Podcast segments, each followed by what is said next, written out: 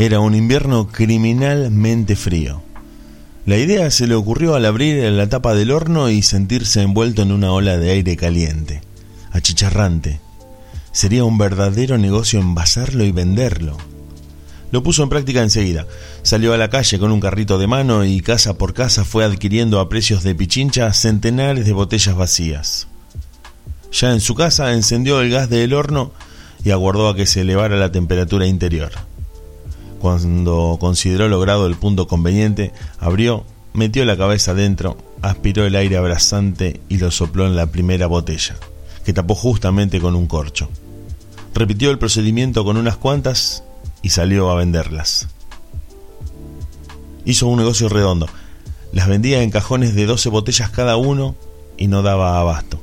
Lo único en contra era que de tanto meter la cabeza en el horno había perdido en reiteradas chamusquinas el pelo de la cabeza, de las cejas y del bigote. Sin embargo, no desistía, ganaba mucho dinero. No era cuestión de abandonar semejante ganga por pelos de más o de menos.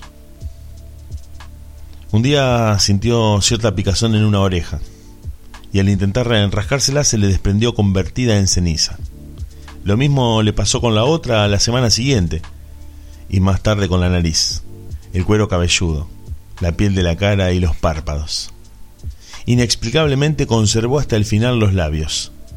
Cuando estos también se le cayeron, le resultó imposible soplar el aire caliente dentro de las botellas. Y se le acabó el negocio. Joaquín Gómez Vaz. El horno.